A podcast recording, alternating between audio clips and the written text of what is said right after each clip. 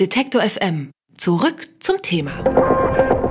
Tag 2 auf der Frankfurter Buchmesse. Herzlich willkommen hier bei N99, dem Podcast zur Frankfurter Buchmesse von Detektor FM. Und herzlich willkommen auch an dich, Marit Kupka, Kuratorin am Museum für angewandte Kunst hier in Frankfurt. Schön, dass du da bist. Äh, schön, dass ich da sein darf.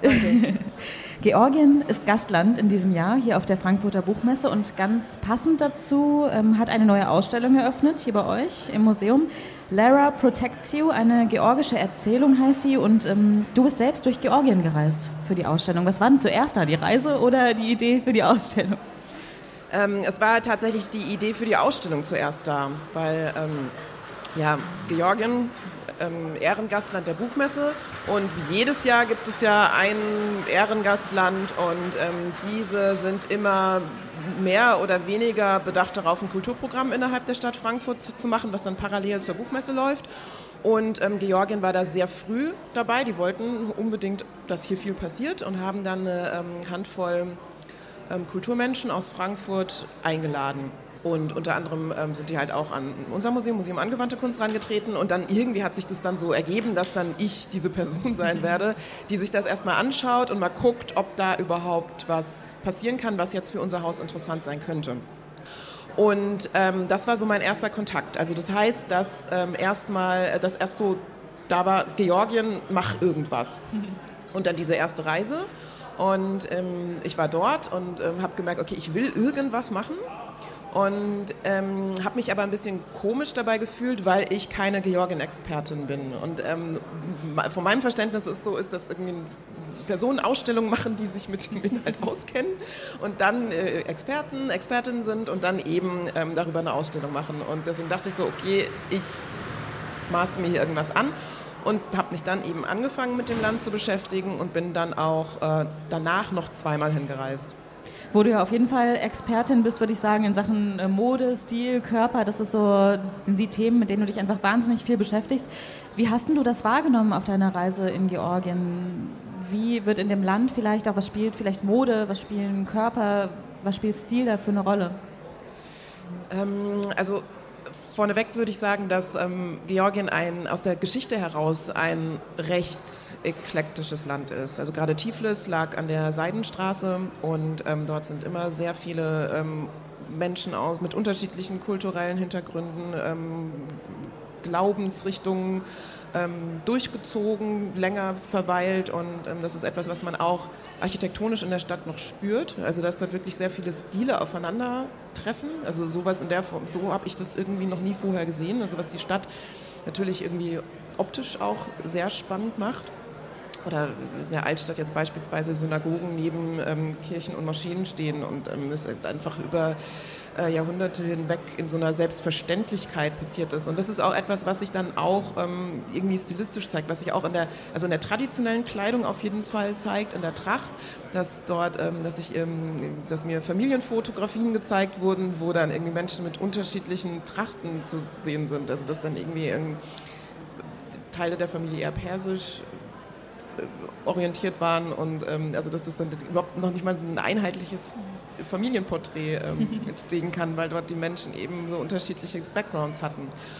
Und ähm, aktuell ähm, ist es ein bisschen schwierig zu sagen, weil sich doch die Szene dort sehr ähm, ja, äh, westlich orientiert, wobei das auch gar nicht so leicht zu sagen ist, weil es ja vor ein paar Jahren diesen Sowjet New East Trend gab und da natürlich dann irgendwie vom klassischen Westen, traditionellen Westen, dann eher halt in die ähm, Gebiete, Länder der ehemaligen Sowjetbesatzung geschaut wurde und da halt so eine Vermischung begonnen hat. Und das ist halt schon sowas, was man dann halt irgendwie ähm, sehr sieht. Also dass gerade irgendwie junge Menschen alle aussehen wie ähm, in keine Ahnung, Vêtements Balenciaga gekleidet, wo wir ja auch Demna Vasalia, der Chefdesigner von Balenciaga, ja auch aus Georgien stammt ursprünglich.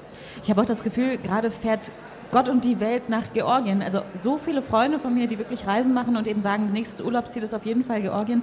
Kann ja auch sein, dass man das irgendwie ein bisschen merkt, ne, dass sich das so vermischt. Die Ausstellung, ich habe es eben schon mal gesagt, heißt Lara Protects Me, eine georgische Erzählung. Online auf eurer Website sieht man auch einen handgeschriebenen kleinen Zettel, mit dem das irgendwie alles anfängt. My heart goes with them to protect you steht darauf. Love Lara. Wer ist denn Lara und Wie beginnt die Geschichte? Ähm, ja, wer Lara ist, wird ähm, das wissen, wissen wir nicht, ich weiß es nicht, niemand weiß es. es gibt irgendwie so einen Running Gag, dass wir schon glauben, dass ähm, die, die, Person sich vielleicht irgendwann meldet und sagt, ich übrigens, das war mein Zettel, den habe ich da mal verloren.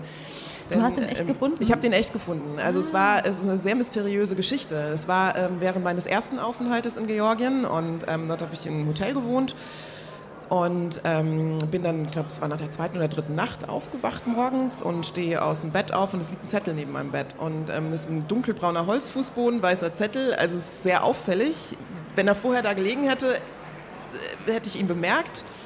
Ähm, Habe ich nicht und ähm, es hat sich auch bis heute nicht geklärt, wo dieser Zettel herkommt. Also, weil, ja, keine Ahnung, es gibt natürlich Spekulationen, wie der lag unterm Bett oder hat unterm Schuh geklebt aber es gibt auf jeden Fall nicht die Antwort.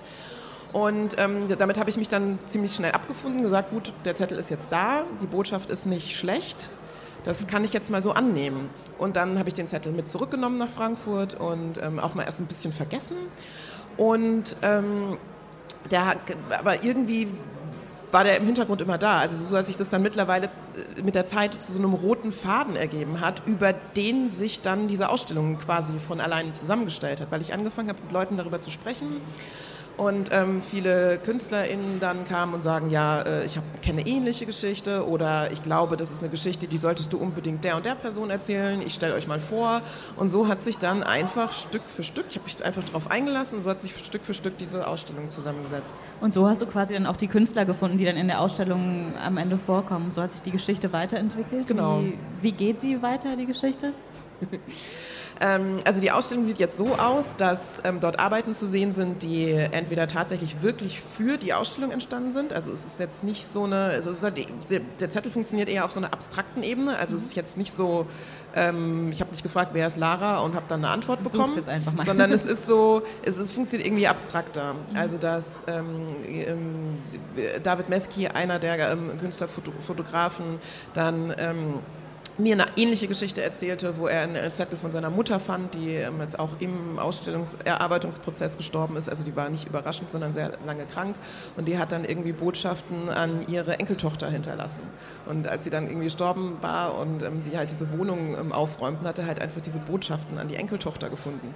Und ähm, er hat dann eine, also vorhandene Fotoserien die ihn halt eben, an denen er auch längerfristig arbeitet, nochmal neu zusammengestellt, extra für die Ausstellung. Und ist da auch sehr intuitiv vorgegangen.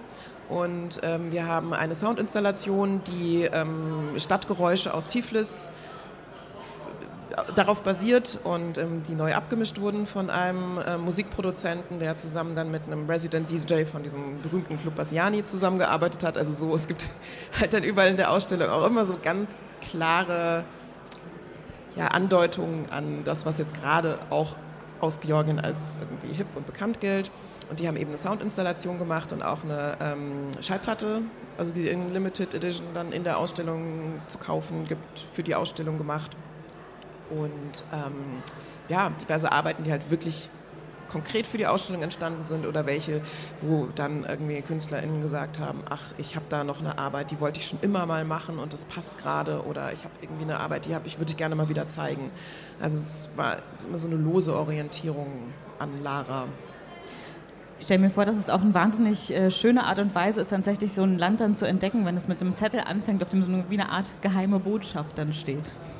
Äh, ja, total. Also weil vor allem ich, ich hatte ja keinen Plan. Und das hat es einfach ähm, noch viel spannender gemacht. Und ich glaube jetzt auch irgendwie rückblickend ähm, zu sagen, dass das, glaube ich, eigentlich auch der Weg ist, wie man Georgien begegnen muss. Also weil es einfach so ein, ja, es ist ein sehr ähm, ambivalentes Land in einer gewissen Weise. Also sehr, einerseits sehr westlich orientiert, aber doch sehr an Tradition verhaftet. Und überall sind doch, merkt man noch so Reminiszenzen an das Sowjeterbe. Und ähm, ja, es ist sehr ungeordnet, aber gar nicht jetzt, ich meine es gar nicht irgendwie wertend oder negativ, sondern es ist schon sowas, wo man sich einfach, man muss sich irgendwie drauf einlassen und es hat irgendwie so, es hat so einen gewissen Rhythmus und einen gewissen Flow und es ist, glaube ich, sehr wichtig, den zu finden und sich dann auch da treiben zu lassen. Und ich glaube, das ist mir sehr gut gelungen. Also ich habe mich da auch sehr wohl gefühlt. Und davon äh, kann man sich auch noch bis zum 20. Januar überzeugen. Bis dahin läuft die Ausstellung Lara Protects Me, eine georgische Erzählung. Marit Kupka, die Kuratorin der Ausstellung, war hier bei uns auf der Detektor FM Bühne bei N99. Danke dir, Marit. Dankeschön. Alle Beiträge, Reportagen und Interviews können Sie jederzeit nachhören im Netz auf detektor.fm.